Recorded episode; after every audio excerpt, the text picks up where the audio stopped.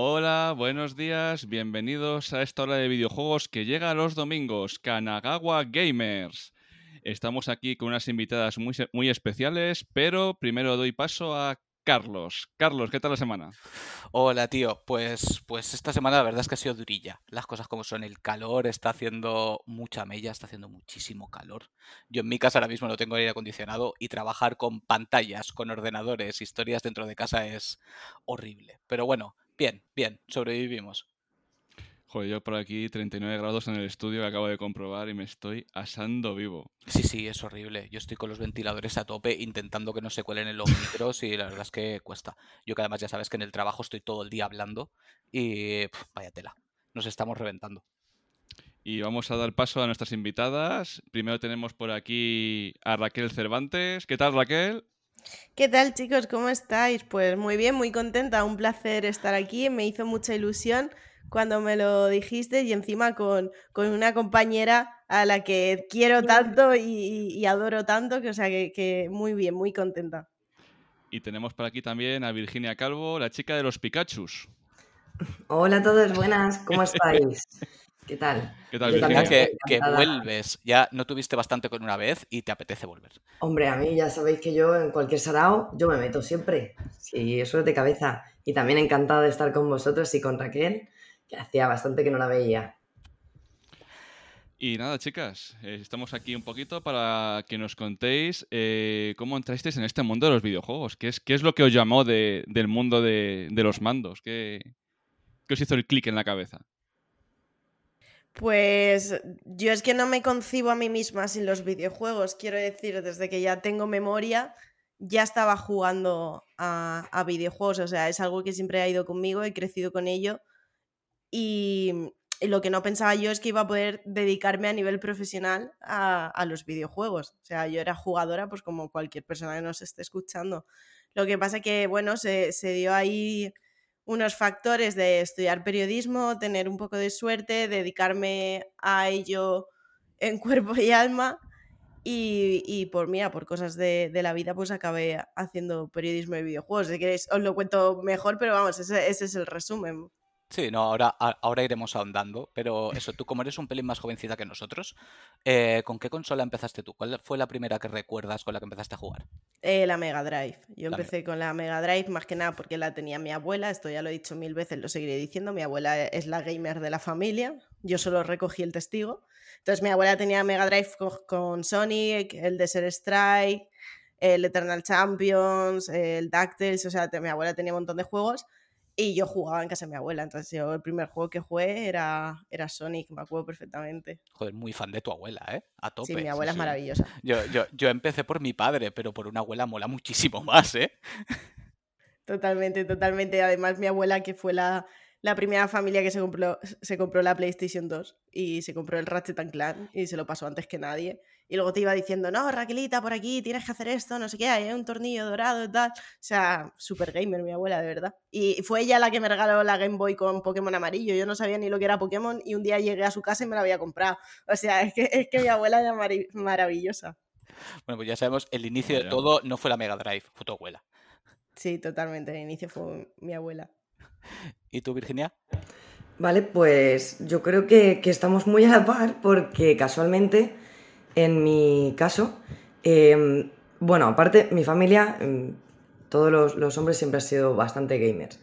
Eh, mi abuelo eh, resulta que, bueno, eh, era ingeniero y además trabajaba creando láseres para el gobierno. Hostia. Cosas de la vida, ¿vale? Porque... Sí, lo típico em, que creas láseres. Era un crack y siempre estaba creando inventos en casa. En mi casa siempre había una tele que funcionaba con un láser de la feria, siempre había el termostato de la casa era una... ¿Os acordáis las cajas de cartas que vienen en, en, plástico? una cajita de plástico.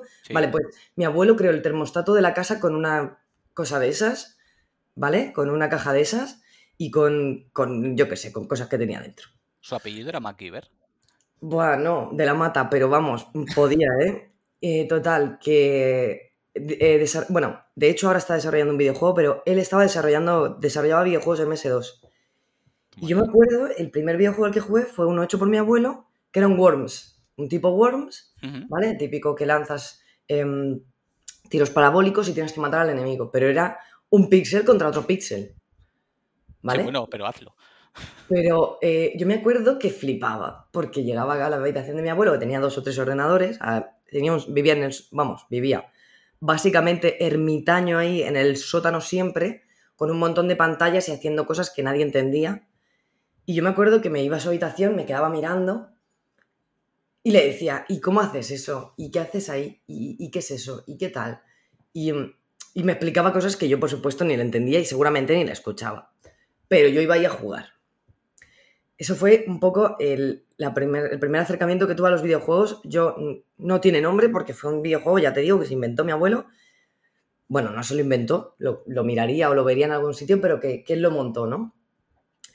Y yo después me acuerdo que él tenía una consola, pero mm, si me preguntaseis cuál es, no tengo ni idea de cuál tenía, porque a mí no me dejaban jugar en mi casa, me hacían bullying con los videojuegos, porque me decían, quita que no sabes, quita que no sabes. Y me quitaba todo el mundo al mando. Entonces, me acuerdo luego ya fue llegar el PC y yo veía a mi madre jugando a las cartas. Y cuando vi a mi madre jugando a las cartas fue cuando empezó mi padre a decirme, ¿te gusta lo de las cartas? Pues te voy a poner algo especial. Y me conseguía juegos, los que iban en disquete, que mm, me gustaban mucho. Me acuerdo de uno de tipo, un Aladdin, pero no era el de plataformas, era como una aventura gráfica, una cosa rara. Pues me acuerdo sobre todo de ese juego que le echaba muchísimas horas de hecho, había un nivel que era pintar, como pintar a los personajes. Tenías que ir cogiendo el cubito de pintura, el rosa, y ponerlo en un espacio y se llenaba todo de rosa, ¿no? Como muy para niños. Pues mm. yo me acuerdo de jugar a eso. Me acuerdo mucho. Y bueno, eh, a partir de ahí, pues obviamente ya me empezaron a gustar los videojuegos. Eh, jugué muchísimo. Mi padre, sin él, porque luego eh, ya llegó el momento en el que mis amigos se venían a casa a jugar y mm, me echaban entre mis amigos y mi padre porque yo era la mala. ¿Vale? En plan, quita niña, que tú no sabes. Y llegaba un momento en el que mis padres llamaban al timbre, o sea, mis amigos llamaban al timbre y decían, ¿está Pedro Luis? Y yo era en plan, ¿pero cómo que Pedro Luis? Pero Guille, tío, ¿no vienes a verme a mí? ¿Vale? Venían a ver a mi padre, o sea, era increíble. Y, em, bueno, luego a raíz de eso, pues eh, voy a resumir porque si me enrollo, yo me enrollo mucho. Eh, no pensé para nada terminar en videojuegos ni hacer videojuegos. Yo era algo que me gustaba, pero lo veía como hobby totalmente. Y me acuerdo eh, terminar la selectividad, tal, y me dijo mi madre, vámonos ahí a la feria de las carreras estas y te miras algo que te guste, porque yo estaba perdidísima, me gustaban muchísimas carreras, me gustaban muchísimo todo tipo de cosas, siempre me han gustado muchos palos, así que eh, no tenía ni idea. Y me acuerdo que, una de las universidades que vi era de videojuegos. Me flipó, pero yo vi los precios, yo vi las cosas y dije, esto es imposible, esto lo descartamos. Y cogí de hecho periodismo y cogí mm, mm, periodismo, cogí otra de em, psicología, cogí, bueno, cogí como cuatro o cinco carreras y me acuerdo que llegamos a casa, mi madre se sentó conmigo y me dijo, es que tú eres una friki, tú tienes que hacer videojuegos. Y hasta ese momento nunca me lo había planteado en mi vida. Y claro, pues me senté ahí en el sofá y dije, a ver, si de verdad me dices que puedo hacer videojuegos, pues voy a hacer videojuegos. Además, me acuerdo en esa época, bueno, ahora lo hablaremos mejor, pero, pero que, era distinto los videojuegos que, de lo que son ahora y los estudios de videojuegos. Hmm, y, fue para mí una sorpresa que mi madre me dijera, estudia esto porque eres una friki. Esa era ya la, siguiente pregunta clave. ¿En qué momento decidisteis enfocar vuestro, vuestro futuro o lo que estudiarais o lo que fuera a, los videojuegos? Porque no sé si, Raquel, tú ya has dicho que estudiaste periodismo, pero no sé si por el puro placer, porque te gustaba el periodismo, o ya pensando en enfocarlo al mundo de los videojuegos si fuera posible. No, no, que va, que va. Sí, de hecho, yo era como al contrario de Virginia. Yo no, no sabía qué quería hacer pero no porque tuviera mil opciones, sino porque realmente yo acabé bachiller y... O sea, yo acabé la ESO, mejor dicho, y todavía no sabía qué, quería hacer. De hecho, en mi instituto, cuando entrabas en cuarto de la ESO, ya elegías ciencias o letras y yo me metí en ciencias. O sea, nada que ver con periodismo. Lo que pasa es que vinieron a dar una charla, bueno, yo sí que sabía que siempre me había gustado escribir, siempre desde pequeña. Eh, cuando era chiquitita, pues hacía concursos de redacción, cosas así, ¿no? Y sabía que me gustaba. Y luego, por otra parte, me gusta, me gusta mucho la historia, pero muchísimo, muchísimo, muchísimo, a niveles ya enfermizos, o sea, muy friki. Y, pero pensaba, historia es que ser profesora o, lo que sea no, no, me gusta tanto, no me motiva, ¿no? Entonces, como que yo quería estudiar historia, pero ya a nivel personal por hobby, no, no por dedicarme a ello. Y entonces, mm, cuando tenía 16 años, vino una mujer, una periodista, a dar una charla a mi instituto, me gustó mucho, yo sabía que quería también el tema de viajar y un poco la idealización esa que tienes en un inicio de, de lo que es la profesión, ¿no? Que, que, luego, mira, luego sí que estoy acabando viajando, o sea que al final ni, tan mal. Pero, pero bueno, yo dije, venga, sí, periodismo, que a mí me gusta escribir, que no, no me desagrada, pero tampoco me metí como porque lo tuviera súper, súper claro, ¿no? Y, nada, hice periodismo, o sea, me metí en periodismo. Yo al principio quería hacer moda, porque me, gusta también mucho. De hecho, tengo el título personal shopper y, demás, o sea que es que nada que ver. Pero por aquel entonces yo me abrí como un blog de videojuegos porque yo quería un sitio donde hablar de videojuegos, pero no leía eso nadie, ni Cristo. Eh, yo qué sé, habla de Evoland o hacía guías del Monster Hollywood, eh, cosas así. Monster Hollywood, Hollywood Monster, nunca me acuerdo. Siempre, Sí, siempre, siempre lo, lo, giro, pero soy consciente de que lo giro, o sea, no pasa nada. Em, no sé, empecé así, y luego lo dejé abandonado, luego por cosas de la vida 100% personales, eh, empecé a trabajar en, en otras cosas, o sea, yo no tuve... Yo tuve que buscarme la vida joven. Yo con 18 años estaba fuera de casa y, yo tenía que trabajar y entonces yo no tenía, digamos, ese, ese apoyo, entre comillas, como para dedicarte a lo que tú quieres, intentar hacer algo en el periodismo, que es algo que lleva como mucho tiempo, pero si cuentas a lo mejor con el respaldo de tus padres o lo que sea, pues lo puedes hacer, no. Yo en ese momento empecé a buscar trabajo, estuve seis años, seis, siete años en hostelería, creo, en, en cocina Ah, y, dio la casualidad de que lo tenía súper abandonado todo el tema del periodismo y, mm, y, dije, voy a usar Twitter, venga, voy a usar Twitter para hablar de videojuegos porque me gusta, porque quiero hablar de videojuegos. Y a raíz de eso me contactaron de una revista que era súper pequeña, o sea, una revista digital pequeñísima. Me dijeron, oye, mira, ¿te apetece participar aquí hablando de videojuegos? Tal, sabemos que te gusta, has estudiado periodismo, tal. Y yo, vale, vale, sí, genial, guau, qué chulo, ¿no? Así tenía como un entretenimiento. Y fui al Salón del Cómic, eso fue en 2019, o sea, estamos en 2022, o sea que tampoco ha pasado tanto tiempo. Eh, fui al Salón del Cómic de Valencia, fue como el primer evento que cubrí, eh, la primera que iba. Me acuerdo que conseguí entrevistar a Lulogio, que luego hace poco lo, lo volví a entrevistar y tal. Me acuerdo que, no sé, como que me, me gustó muchísimo eh, hacer eso y dije, hostia, entonces lo que hacía era, trabajaba en el bar. Esto, la gente que me ha visto haciendo directos o me ha seguido desde el principio, lo saben, se acuerdan y todo el mundo me dice, estamos súper orgullosos de ti y tal, porque se acuerdan de, la época del bar. Sí, yo de hecho, no sé si tú te acordarás, pero nosotros hablamos hace un montón de tiempo. Sí, puede ser, porque me sonaba. por medio de Juli, y yo me acuerdo que hubo la típica noche de estas que estás en Twitter y, me acuerdo que hablé contigo y me comentabas, no, tal, acabo de salir del bar, eh, estoy súper cansada, tal, pero bueno, merece la pena porque ya acabaré consiguiéndolo y tal. Y digo, mira, pues fíjate, vale, pues tú lo sabes. Sí, sí me acordaba, pero no me acordaba que habíamos hablado con, con Juli, eso, eso lo, lo, borré, no sé por qué, no me acordaba simplemente. Pero, pero eso, y yo trabajaba en el bar y yo me acuerdo que mm, eh, acababa mi turno, eh, yo, no, mentira, yo generalmente trabajaba por las noches. Entonces eh, yo me pasaba como todo el día haciendo cosas de revistas y de videojuegos. estaba en esa, pero busqué entrar en otra y luego busqué entrar en otra. Y, y yo sola me engolosinaba, no cobraba. O sea, era, eran sitios que, que no pagaban. O sea, que lo hacía todo porque yo quería. Y luego cuando hacía todo eso me, iba al bar a trabajar y, eso fue como mi día a día durante unos meses, sacrifiqué mucho la vida social porque es como que de repente no sabía dónde, no sabía qué iba a hacer, no, no sabía nada, pero como que empecé a dedicarle mucho tiempo. Si me extiendo mucho también paradme, ¿eh? no, no, no, dale, dale, dale, dale. Y, y, bueno, cuando pasaron unos meses también la gente me empezó a decir, rollo, es que ya no quedas, es que ya no te vemos mucho y yo jope, chicos, para una vez que tengo algo que me hace feliz y que me quiero dedicar a ello y, le quiero dedicar tiempo porque creo que merece la pena, eh, no me hagáis sentir mal, ¿no? Es como que mi entorno, entre comillas, no, no, se portó muy, muy allá. Pero bueno, eh, nada, y cuando ya llevaba unos meses y tenía como una, un portfolio, por así decirlo, dije, voy a mandarlo a, a algún lado. Y justo empecé a trabajar en una zapatería también y tal.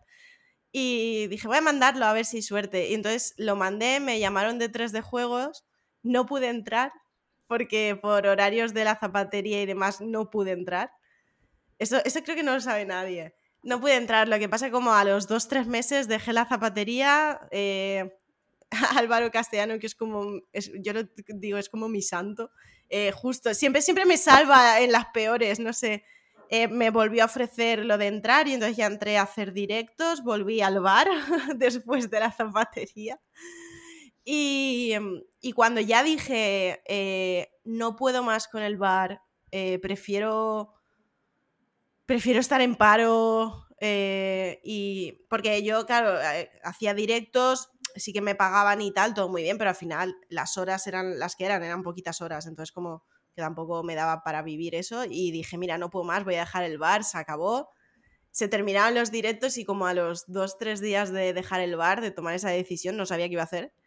Eh, me volví a llamar a Álvaro Castellano y me dijo, Raquel, ¿te apetece hacer guías? ¿Quieres entrar en, en esta nueva página que hemos abierto nosotros, en 3D Juegos Guías, tal? Y fue como, sí.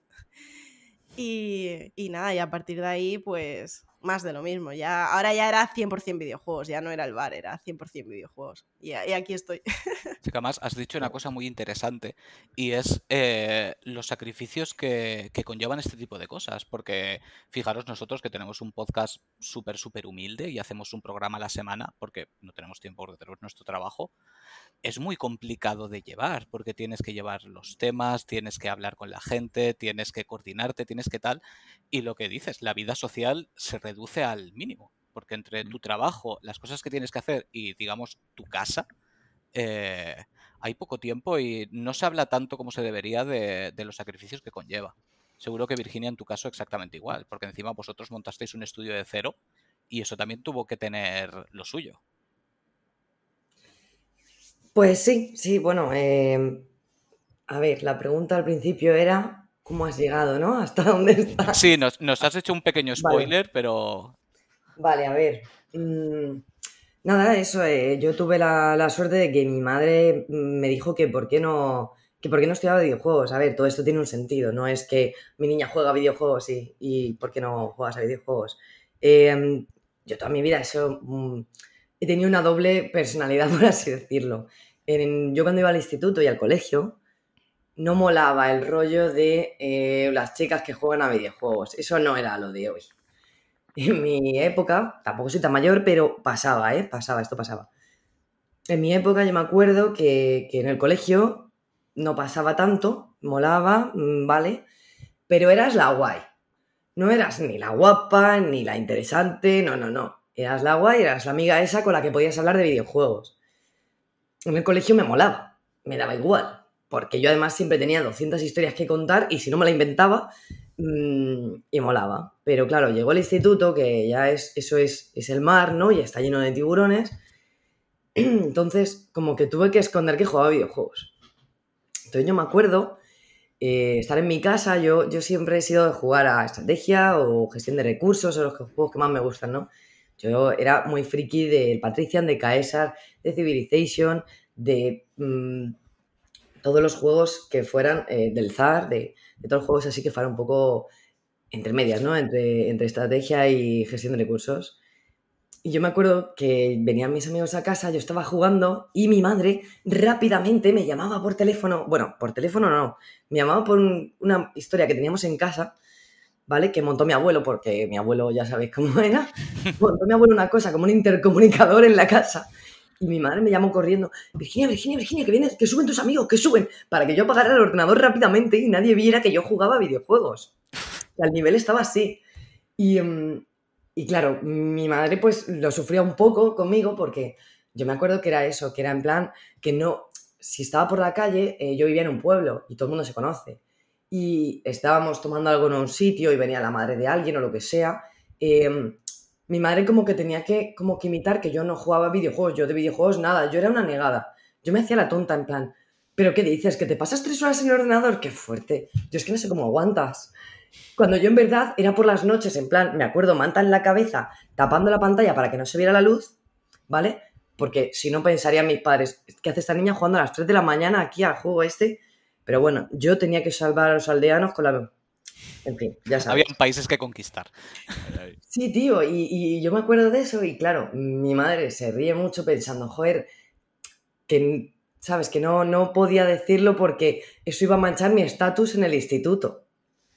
Y yo en el instituto tenía que ser, estaba ahí entre, bueno, yo siempre estaba en medio, pero como que estaba en el grupo este más de los malotes, tenía que llevar un estatus, porque si no, como te caigas de ahí, estás jodido. Entonces, en esa época, ¿eh? Ojo, que me alegro muchísimo de que las cosas hayan cambiado, pero en esa época yo tenía que mantenerme ahí y eso pendía de un hilo. Literal, todos estábamos un poco cojonados porque cualquiera que hiciera cualquier cosa ya, sobre todo las chicas, los chicos la liaban pardísima, pero las chicas tenías que ser impecable la reputación. Y, em, y los videojuegos eran como, como un poco mal, como, eran como el mal. Y claro, mm, después de eso ya vino llegar a bachillerato y, y, demás, y me acuerdo que me pasaba lo mismo. Ya no estaban tan mal vistos, empezaba a verse muy guay ya el tema de los videojuegos, y además a los chicos les solía molar. De hecho, me acuerdo una escena muy patética, pero muy patética, de estar celebrando las notas de, de selectividad y que viniera uno el más guapo del instituto, todo hay que decirlo, a decirme, no te he contado que yo juego al WoW. Oh, wow. Yo pensando, ¡buah! Es que mira que había visto tácticas patéticas para ligar, pero esta supera todas. De verdad. Digo, increíble. Y, em, y, ya fue cuando empecé a mostrar un poco las cosas aparte. Tuve la suerte de que tenía un chico en clase que también jugaba al WoW, se venía, se venía, se venía conmigo, ¿no? A mi hermandad. Y eso era ya como, ya tenía su caché. Y ya me acuerdo de eso además, del de, momento ese de, terminar la selectividad y decirme, yo también juego al WoW, tengo un paladín. Y yo pensando, madre mía, qué triste está siendo esto. Menos mal que acaba ya. Y ya fue cuando fui a la feria y mi madre, mm, yo no había planteado los videojuegos como algo para futuro porque eh, primero, yo veía a mi abuelo, yo me acordaba de mi abuelo en MS2 y yo decía, pero ¿cómo voy a, hacer, escribir yo tantos números de, y tantas letras y todo junto que yo no entiendo nada? Y, mm, y me pareció una locura. Pues eso, que eh, yo me acuerdo de, ese momento tan, tan triste y nada, ya fue em, cuando terminada la selectividad y tal, fui a, a, la feria de aula donde puedes ver las carreras y todo esto. Y me acuerdo ya de que fue mi madre la que me dijo, pero ¿por qué no estudias videojuegos? Pues yo no me lo había planteado nunca porque me parecía súper complicado. Me parecía que era como para... Mm, o sea, yo conocía a mi abuelo, ¿vale? Mi abuelo era una persona que, era súper inteligente y yo me veía y yo decía, pues yo soy su normal, no voy a hacer nada de esto. Si yo no valgo para esto. Y, mm, y bueno, mi madre fue la que me dijo, pero si es que mira, toda la vida te han gustado los videojuegos, siempre te ha, interesado cómo se hacían, siempre te ha interesado tal, que ya ves lo que me había interesado cómo se hacían, que yo pensaba que era por dibujos, a través de, escribir números en la pantalla, o sea. Tampoco había tanta información en aquel momento. No había ninguna información, o sea, yo me acuerdo de con mi padre y tal, abrir el Visual Basic y hacer alguna cosilla, pero vamos, no tenía ni idea, o sea, lo que es hoy en día y la información que hay hoy en día, ojalá lo hubiera tenido yo en esa época, que quizás lo habría tenido más claro y habría dicho, no, videojuegos, pero, ah, pero en ese momento yo pensaba que iba a ser súper complicado y... Mm, y bueno, no me lo esperaba para nada, acabar estudiando videojuegos. ¿Y cómo llegué hasta donde estoy? ¡Guau! Es que ha pasado de todo. Eh, yo en esa época, eh, antes de, bachillerato, eh, falleció mi padre en un accidente. Entonces nos quedamos mi madre y yo. Y ya se nos complicó bastante la vida. Se nos complicó bastante la vida. porque ahora éramos los dos contra el mundo y había muchas cosas que hacer en, en nuestra vida. Y empecé también a trabajar. He trabajado absolutamente de todo. También como tú, Raquel. No he trabajado en hostelería, pero he trabajado, mira. Espera, de hecho, de hecho, de hecho, perdona que te corte, pero cuando he comentado que con 18 me fui de casa y que me tuve que buscar la vida y que no tenía apoyo familiar y tal, sí, he entrado un poco en detalles, pero fue porque mi padre se murió de cáncer. Mi padre se murió de cáncer y a partir de ahí hubieron X conflictos familiares y X cosas y yo me tuve que buscar la vida. O sea que, que, yo no lo sabía esto que estás contando, primera vez que lo escucho, pero vamos, que te puedo asegurar que lo entiendo perfectamente. Pues exactamente lo mismo. A mí me pasó con 17 y se nos dio la vuelta a la vida. De hecho, yo me acuerdo un momento en el que ya no pensaba ni estudiar, porque antes como que lo tenía todo muy claro con mi padre, era todo, va a ser A, B, C, D en mi vida, y fue mm, a pasar eso, ¿no? Y de repente que se te descontrole toda la vida, como se te abren un montón de posibilidades en plan, ¿y si no quiero hacer nada? ¿Y si no quiero ser nadie? ¿Y si no quiero...? Lo que antes tenía súper claro, de repente eh, se cayó la estructura y, y bueno, me costó tomar el hilo. Y hasta que tomé el hilo, tal, saqué la selectividad y me metí a estudiar en ESNE, me acuerdo, la carrera de videojuegos. Me gustaba mucho, eh, me gustó muchísimo. Me acuerdo que fue mm, increíble, el primer año me pasé súper bien, hice un montón de amigos, eh, además era todo el mundo del mismo rollo y, y molaba muchísimo. Me acuerdo además que éramos, yo en mi clase, yo recuerdo que éramos, me parece que dos chicas, con la que no terminé la carrera a la vez, no sé qué pasó con ella, en fin. Mm, y, bueno, eh, éramos muy pocas chicas, eran todos los demás chicos, pero la verdad es que molaba un montón porque el rollo de videojuegos es muy abierto, mola mucho la gente, son todos muy random, cada uno de un palo. Luego la gente nos dice, no, es que los frikis son así. ¿Qué frikis? No, es, Que, es que somos muchísimos tipos de frikis. O sea, hay 200 tipos de frikis. No se puede catalogar en, en el friki. Eso antiguamente a lo mejor colaba, pero hoy en día es que es gente súper alternativa, hay gente de todo tipo. Y em, estudié la carrera de, diseño, luego me fui a Barcelona, estudié la carrera de programación y eh, después me vine a Madrid em, y, me puse a estudiar Bellas Artes. Hace poco, no hace mucho. Eh, durante ese camino he trabajado de absolutamente todo. O sea, es, bueno, o casi todo. He estado vendiendo cursos online, empecé así, me parece vendiendo cursos de la Fundación Tripartita, si queréis open alguno, que todavía me acuerdo. Em, me acuerdo también de que estuve durante algún tiempo en una, estuve en una imprenta. Mi familia siempre ha sido mi madre, siempre ha tenido, ha trabajado con imprentas. Ella vendía papel trabajaba mucho con imprentas. Entonces me acuerdo que me coló en la imprenta un amigo. Y estuve durante algún tiempo trabajando, echando horas. Me acuerdo que venía de la universidad y me iba directa y trabajaba echando horas en, en una imprenta, pues mm, básicamente cargando caja, moviéndola de un lado a otro, eh, preparando envíos y demás. Em, de ahí pasé también, eh, bueno, hacía trabajos varios los fines de semana, eh, como pintar casas o me ponía a ayudar a personas mayores con algunas cosas. Me apunté a una, a una historia que había en mi pueblo que era como, no sé qué comunitaria, ayuda comunitaria o algo así. Y todos los fines de semana hacíamos alguna cosa extraña unos fines de semana pues ayudábamos a gente mayor pues a pasear por ahí, los paseábamos, hablábamos con ellos, compartíamos cosas. Otro fin de semana eh, íbamos con, los chavalillos de, juventud, del colegio. Fui monitora de campamentos durante varios años porque me molaba mucho eh, estar con los niños, hacer actividades. A mí siempre me ha gustado estar moviéndome por todas partes. Siempre me tengo que estar moviendo, si no, no estoy tranquila. ¿Y mm, qué más? Eh, de ahí pasé a, em, a trabajar en la imprenta. Mi madre montó una imprenta y me acuerdo que empecé a trabajar en ella, en esa imprenta.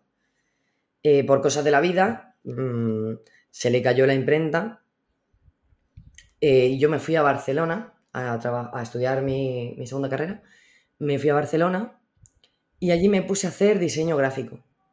Y empecé a trabajar diseño gráfico, además fue muy gracioso, pero muy gracioso porque eh, yo empecé diseñando, pero literal, del día a la mañana, y esto fue por vocación. Yo nunca había, no soy diseñadora gráfica, nunca he querido ser tampoco diseñadora gráfica, era algo que está bien, pero que lo aprendí en mi tiempo libre. Y me acuerdo que yo pensaba, pues lo típico, hacerle un logo a alguien del barrio, tal. Bueno, pues no os preguntéis cómo acabé dando con una señora que me empezó a dar muchos trabajos y esos trabajos eran para los principales partidos del país acabé haciendo todos los carteles del Día de, la Mujer, de, en, las, fiestas patronales de los pueblos de todo Madrid, eh, eh, los carteles contra el acoso y demás, em, que suelen colocar contra el acoso sexual y demás, pues empecé a diseñar todos esos. Empecé a hacer em, lo que son eh, el evento entero, por ejemplo, hice varios en Gran Vía. eh, todos los materiales los preparaba yo desde vídeos, desde tal. Y claro, era una impresión increíble decir, eh, no hace ni tres semanas estaba haciendo el logo de la carnicería de enfrente y ahora mismo me encuentro en la Gran Vía exponiendo en el Teatro Capitol, literal.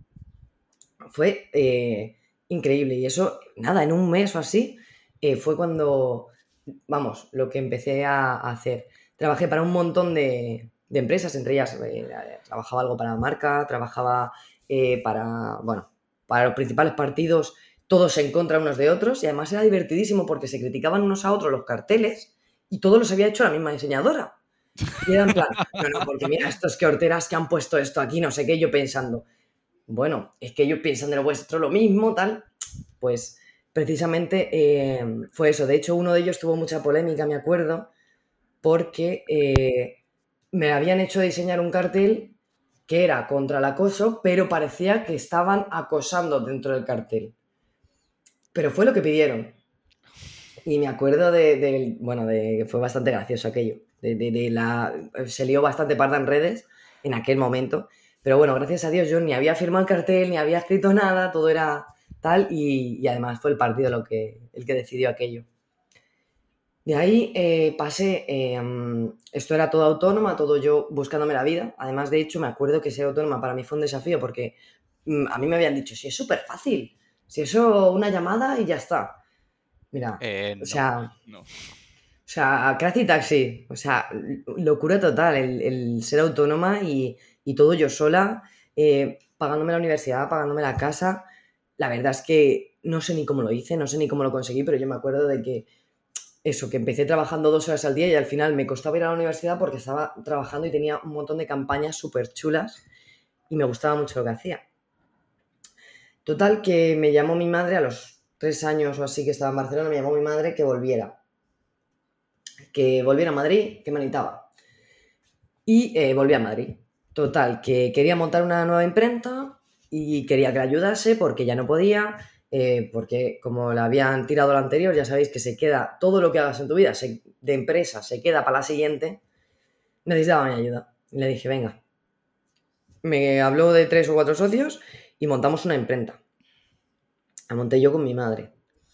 Y aquí en Madrid, pues estuve trabajando en la imprenta y de hecho eh, me acuerdo porque me, me hace mucha gracia porque yo era socia, además la sigo siendo socia y administradora y yo siempre era la que menos cobraba. La que menos cobraba, la que si había un mes que estábamos jorobados, porque claro, cuando empiezas una empresa a veces estás jorobado, ¿no? Si había un mes que alguien no cobraba, era yo. Si había un mes que había que bajarse los sueldos, era yo. Siempre era yo. Y, y mientras tanto, hacía un videojuego. Cuando salía de trabajar, salía a trabajar a las 6, 7, porque encima echaba horas extra. Obviamente no me las pagaba, porque soy yo la que pagaba. no quería gastarme más dinero. Así que echaba horas extra, luego llegaba a mi casa y me ponía a hacer mi videojuego con Gonzalo. Además lo hacíamos online. Y bueno, pues como podíamos, eh, por las noches, luego encima él también tenía unos horarios muy raros, muy raros y coincidíamos, entonces yo le contaba por un audio, luego él empezaba a las 2 de la mañana y luego me lo contaba él a mí, luego yo le contaba por la mañana eh, cosas que podía hacer en la imprenta, a lo mejor mientras estaba en administración y estaba organizando alguna cosa, sí que podía escribir una parte del guion, sí que podía escribir alguna cosa. Y así fuimos creando el videojuego y, mm, y para llegar hasta donde llegué, pues saqué el videojuego por fin, lo saqué, saqué Insomnis, sacamos Insomnis y, mm, y a raíz de sacar Insomnis fue cuando empecé a moverme un poquito más. Sí que he tenido durante momentos en mi vida relevancia en la industria del videojuego porque me he estado metiendo en movidas, siempre, siempre he estado metida en movidas, pero cuando estuve en la imprenta estuve muy desconectada porque no veía futuro en la industria.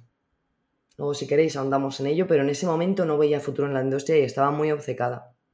Y fue a raíz de sacar el videojuego que empecé a ver más oportunidades, me llegaron varias oportunidades de varias empresas y al final acabé pues en, en PlayStation Talents. Eh, me gustaba mucho la idea que tenían de programa, no lo que se estaba haciendo, pero sí lo que se podía hacer y aquí estoy, intentando cambiar las cosas, mejorarlas y tirar para adelante. Pues iba a preguntaros otra cosa, pero has comentado algo que me ha resultado muy interesante, que es el tema de cómo se estaba moviendo la industria a tu parecer. Eh, nosotros comentamos muchas veces que siendo jugadores un poquito más, digamos, experimentados, por no decir pichaviejas, eh, empezamos a sentir que en algunos momentos ya no somos tan el target de las empresas de videojuegos como era, como era antes, porque la industria está siguiendo pues el camino natural que, está cogiendo. ¿Cómo, cómo sentís la, evolución de los videojuegos en general? Como, como industria, como mercado, como lo perciben ahora mismo los consumidores de videojuegos? ¿Cómo, cómo lo veis? Ah, ah, es complicado porque yo te diría que es una industria en sí, ahora, ahora entro a matizar, pero es una industria que va al alza. Quiero decir, cada vez más es más popular, hay más gente que juega videojuegos, hay menos estigma, se populariza. Hace poco saltó la noticia de que el Banco Santander, por ejemplo, iba a entrar a patrocinar eSports, el LOL, y esto es importante porque es una entidad tradicional patrocinando algo como son los eSports, que, que son masivos, pero todavía no están por parte del público general considerados como tocaría, por ejemplo, ¿no? Entonces yo te pero yo en general te digo, es una, es una industria al alza cada vez más, cada vez se factura más, los juegos venden más. Ahora mismo, si no me equivoco, la industria del videojuego mueve más dinero que la del cine y la música juntas. Claro, por eso. Es una barbaridad. Eh, eh, y la mayor parte son juegos para teléfonos móviles, por ejemplo. Sí, sí. que es, es, muy interesante y se suelen olvidar.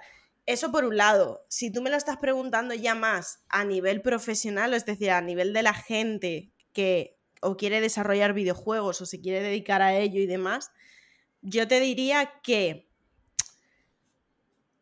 va a más, pero es muy complicado. Por ejemplo, ahora Virginia lo explica mejor porque para algo ella está metida de pleno, pero yo lo que percibo es la industria y también depende del país. Por ejemplo, el panorama indie, para abrirse paso, les cuesta horrores. Muchos tienen que recurrir a formas de financiación, pues como Kickstarter y demás, donde al final todo el proyecto se, se, basa en, en, el apoyo de la gente y en tu propio esfuerzo. Creo que por mucho que vendas, a no ser que ya sea un Hollow Knight, un Cuphead o algo así, em, nunca vas. Lo que tú percibes, lo que tú vas a ganar, nunca va a ser equitativo con las horas que has echado, con todo el trabajo que hay detrás, con todo el sacrificio hoy en día o te mueves mucho por redes sociales o haces mucho marketing muy vistoso o demás, o tú puedes sacar un juego genial y al haber tanta cantidad ya tienes que diferenciarte mucho, ya tienes que ser muy listo en darle visibilidad, ¿sabes? A veces el juego puede ser muy bueno y no llegar a, ningún puerto, por ejemplo, ¿no? Entonces, cada vez hay más estudios que quieren hacer videojuegos. Nosotros como jugadores cada vez tenemos más variedad. Pero por otra parte, es muy difícil crear un videojuego. En España prácticamente no hay apoyo, por mucho que hagan noticias de sí, vamos a preservar una copia en la Biblioteca Nacional y todo lo que tú quieras, que es buena noticia, ojo, que no es nada malo, pero eh, no, no hay un apoyo directo, no hay una apuesta por la industria. Luego pueden hacer las charlas que quieran y, ponerse medallitas y, lo que tú quieras, pero lo real es que no hay apoyo y que si se apostara más, por ejemplo, en España, con todo el talento que hay, los juegos saldrían con muchísimos más recursos y, muchas veces los juegos no salen pulidos o no salen como nos gustaría porque no tienen recursos, no porque no tengan talento, ¿no? Entonces, en ese sentido, yo sí que veo que es alarmante, preocupante el panorama indie, los estudios medios y pequeños. En otros países no lo sé, pero en España sí que lo sé. Y pienso que debería haber mucho más apoyo que no hay no hay apuesta por ellos, o sea, es todo sacrificio puro y duro, vocación e ilusión, que estoy segura que muchos por el camino la pierden de lo duro que es.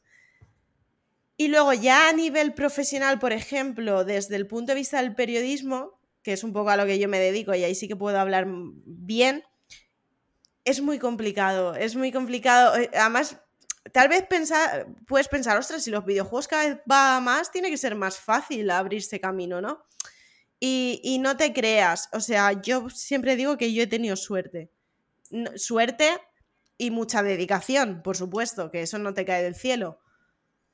Pero es difícil, yo tengo muchos compañeros que vivir de la prensa de videojuegos es muy difícil, muchos son colaboraciones, Yo en mi caso estoy contenta, yo os lo digo, yo tuve la suerte de entrar al 3D Juegos y, ya lo, he dicho antes, para mí ha sido como si me tocara un ángel en ese sentido, pero, pero es muy difícil, es muy difícil abrirse paso, es muy difícil eh, las condiciones... Yo, claro, yo, por ejemplo, no me quejo, pero hay muchos más compañeros en muchos más sitios o mucha gente que se dedican a otros medios, ya sean más pequeños o lo que sea, que, o le echas muchas horas, te diferencias mucho, mucho sacrificio. Eh, al final, no digo que no consigas resultados, porque al final el que es súper constante y, lo vive, al final resultados consigues. Pero tú, tú, sabes de entrada que la inversión que tienes que hacer, por así decirlo, es enorme. O, yo lo siento, yo lo, creo así. Y, em, y, es gracioso porque una industria que mueve tanto, tanto, tantísimo en general, lo, que es los videojuegos en general, se supone que tendría que, haber como a nivel profesional más oportunidades o, mejores condiciones o lo que sea. Es, es, un poco difícil también, porque también es eso, también es el lugar en el que te encuentres. No, a lo mejor no es lo mismo Japón que aquí, por ejemplo, o América que aquí, ¿no? Pero bueno, ya a nivel eso, a nivel de España, creo que se tiene que consolidar, creo que va aumentando, creo que sí que se van dando pasos hacia la profesionalización, hacia tener más reputación, estar mejor considerados, porque esto es, interesante, porque tú a un periodista de otro sector le dices soy periodista de videojuegos y, y, lo más seguro es que ni te entiendan, ¿eh? que te digan eso, eso no es periodismo. O sea, que a lo mejor son los primeros que incluso te pueden como denigrar, que todavía hay mucho estigma, estigma respecto a videojuegos, aunque parezca que no. Pero bueno, sí que se van dando pasos, sí que va siendo cada vez más acogido, solo que, que en España aún le quedan unos cuantos años para que, que todo se asiente, yo creo. Ahora ya Virginia que, que me discuta o que me dé la razón. De todas maneras, Virginia, antes de que contestes, te voy a añadir otra pregunta a ti en particular para que me la contestes dentro de tu respuesta. ¿Tú sientes que ahora mismo en el mercado de los videojuegos español o incluso en general eh, los programadores o los diseñadores o los estudios hacen lo que deben o lo que quieren? Quiero decir, ¿sientes que se ven forzados a hacer determinados tipos de videojuegos porque saben que eso va a tener más salida en lugar de hacer lo que realmente les apetece? Porque partimos de la base de que un equipo indie debería de hacer lo que le nace del corazón y lo que quiere enseñar. ¿Cómo, lo estás viendo tú que además tratas con tantos estudios? Wow. A ver, esto da para un programa directamente entero. ¿eh? A mí, eh, visto cada uno de los temas que más me gusta, es la industria. A mí me gusta mucho estar al día. Em, absolutamente de todo, enterarme de todo lo que pasa con las empresas, con demás. Eh, uno de los grandes problemas que hoy en día tiene la industria es que eh, intentamos mezclar dos industrias. O sea, por mucho que queramos englobarlo en una, son dos. Es la industria indie y es la industria del AAA. Y son dos industrias muy distintas que trabajan de formas muy distintas, pero que al final salen por los mismos medios o llegan al público por los mismos medios. Ese es el gran problema. Em, los AAA eh, están en un momento de auge. Venden mucho, hacen mucho, cada día más, cada día mejor. Eh, ahí hay una gran un gran problema también con ello, porque cada día los costes son más caros, mantener a los equipos es más caro, los equipos son mucho más grandes y los juegos cada vez son más caros, por ende. Eso unido a que mm, sí pueden sacar de salida los juegos más caros, mm, porque pueden hacerlo, pero eh, se, se devalúan muy rápido los juegos. Y eso hace que la empresa tenga que dedicar todos sus esfuerzos a las dos, tres primeras semanas de venta del juego em, al 100%. O sea, es que su, recogida de dinero, sus ventas, eh, proceden de, eso, de ese tiempo. lo que ganan después em, es muchísimo más, más reducido porque eh, cuando pensamos en un juego que sale a, a 80 euros, ¿no? Como están saliendo ahora algunos, eh, pensamos, joder, es que lo suben porque quieren, es que tal, bueno, es que hay un, hay un camino muy largo de gente y de, diferentes empresas, de publishers, de distribuidoras, de, marketing y demás, que tienen que, también trabajar con ese producto y tienen que, seguir haciendo haciendo todo su trabajo y para ello, mm, claro, también tenemos que tienen que tener buenas condiciones. Entonces, para que tengan buenas condiciones, van subiendo los sueldos, van subiendo los sueldos de los programadores, van subiendo los sueldos de los artistas, van subiendo los sueldos de toda la gente que desarrolla un videojuego y al final, quieras o no, em, se convierte en algo muchísimo más grande y cada vez más caro. De hecho, está en un momento muy insostenible en ese nivel porque ya llega un punto en el que mm, hasta qué punto puede pagar una persona un videojuego así de caro. Eh, vamos a volver un poco, si la cosa sigue como está, vamos a volver un poco a, ese antiguo pasado en el que nos comprábamos uno o dos videojuegos al mes si podíamos. O al porque, Porque el nivel que hay no está subiendo con el nivel de vida de las personas. Estamos hablando de que una persona que más o menos gana 1.200 euros al mes se está dejando una buena parte en comprar dos videojuegos. Estamos hablando de más de un 10% de lo que es su sueldo en videojuegos. Entonces, es un problema porque si encima tú cuando cuentas como mm, creador de videojuegos, bueno, como negocio de videojuegos, en los triples estoy hablando ahora mismo, ¿eh? que vas a recibir el dinero el primer mes y ese primer mes hay dos salidas de videojuegos importantes, una de ellas va a ser, me lo invento, X juego y te va a tapar, eh, tu juego se queda mm, en qué. Y a partir de que tú empiezas a pasar esa segunda, tercera semana, tu videojuego ya no genera para ese dinero que, tenías planteado para poder pagar a todo el mundo. Por lo tanto, se te. La industria eh, tiene que dar un cambio pronto o, algo va a pasar. Porque, mm, por un lado, estamos dando suscripciones que valen eh, a distintas plataformas que valen relativamente baratas, con juegos que valen muy caros, y luego te estamos vendiendo el juego muy caro. Entonces la plataforma tiene que tener suficientemente gente y suficientemente dinero como para cubrir los costes que te cuesta esto a la salida. Estamos en un momento tan variable y tan raro que mm, tendremos que ver cómo, cómo se dirige esto y si va a ir por buen puerto en todos los, los caminos. Porque si aquí no me dan el dinero suficiente como para cubrir el coste de lo que no estoy vendiendo aquí, veremos a ver lo que pasa. Quiero decir, si tú en el Game Pass, si tú en el Premium Plus Plus Please de Play eh, no eh, le estás dando un dinero, pero luego mm, esta gente ya no te va a comprar este juego, eh, vamos a ver qué es lo que pasa si aquí hay más jugadores de los que habían establecido que hubiera.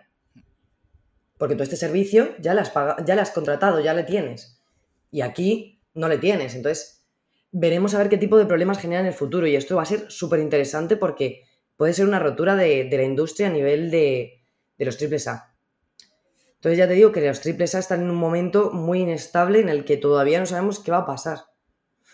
Aparte de que llega el momento de, de esas rebajas, ¿no? Y están mm, tan obcecados en en querer llegar a precios que sean competitivos con toda la industria, que nos están metiendo a los indies por debajo. No, no, es que quiero igualar un juego que valía 80 euros a uno que está costando 25. Es que estamos locos. O sea, hemos llegado a un punto en el que estamos locos a nivel de competitividad de un juego contra otro. O sea, el que más eh, acertado está siendo con este modelo, desde mi punto de vista, es Nintendo Nintendo tiene unos costes, Nintendo sabe perfectamente lo que vende y Nintendo si te hace una rebaja, te hace una rebaja muy pequeña, pero mantiene un modelo que funciona. Que dice, sí, mis juegos son caros, mi juego va a seguir siendo caro, mi juego estás comprando un producto que no se devalúa. Y creo que es muy importante el fijarse mm, en que podremos criticar que ellos no tienen las ofertas, que ellos no tienen Game Pass y que ellos no tienen lo que sea, pero sí que es verdad que el modelo suyo es sostenible y los estudios que trabajan con el modelo de Nintendo se sostienen. Mientras que ya veremos qué pasa con eh, Xbox y PlayStation.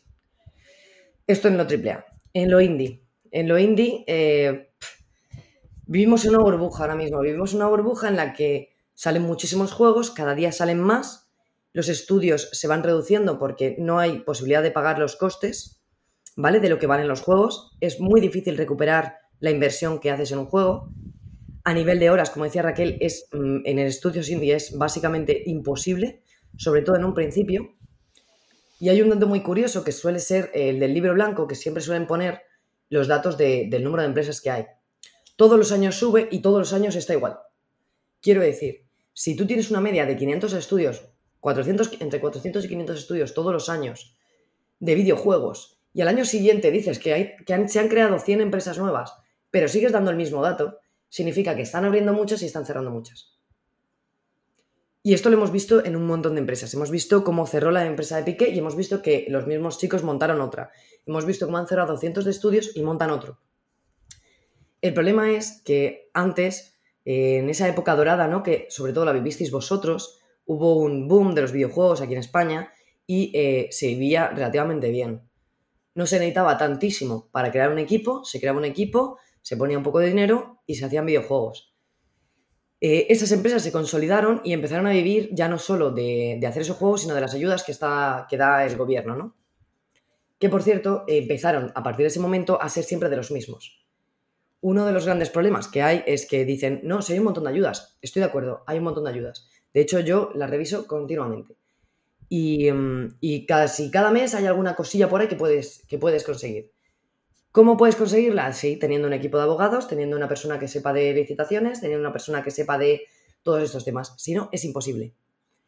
Ahora dime tú, como chaval que viene de mm, la Universidad de Videojuegos, que está montando su estudio indie, que ya es difícil de por sí el crearse su empresa o el crearse, hacerse autónomo y moverlo todo, dile que pida eh, una de estas licitaciones, uno de estos concursos, uno de estos tal, solamente intentad entrar en la web. Es que es una locura. De papeles y de todo. O sea, no es nada accesible ni para los equipos indie ni para los primeros equipos. Es accesible para empresas que ya funcionan.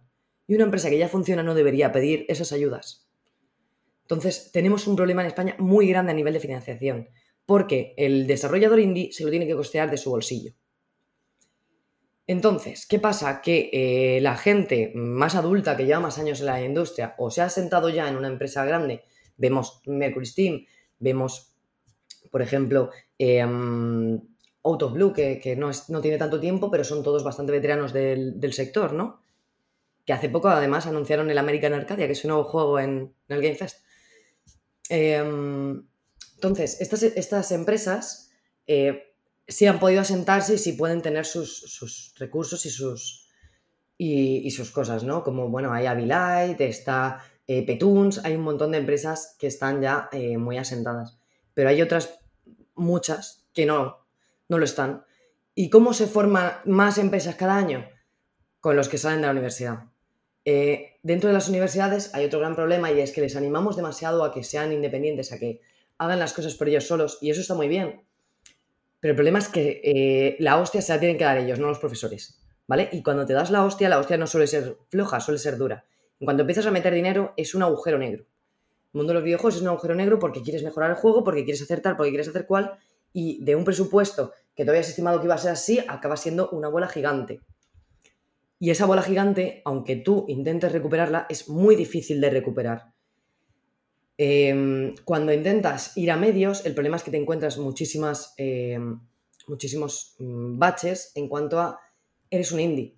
Eres un indie, pero claro, te vas a anunciar en el mismo medio que un AAA.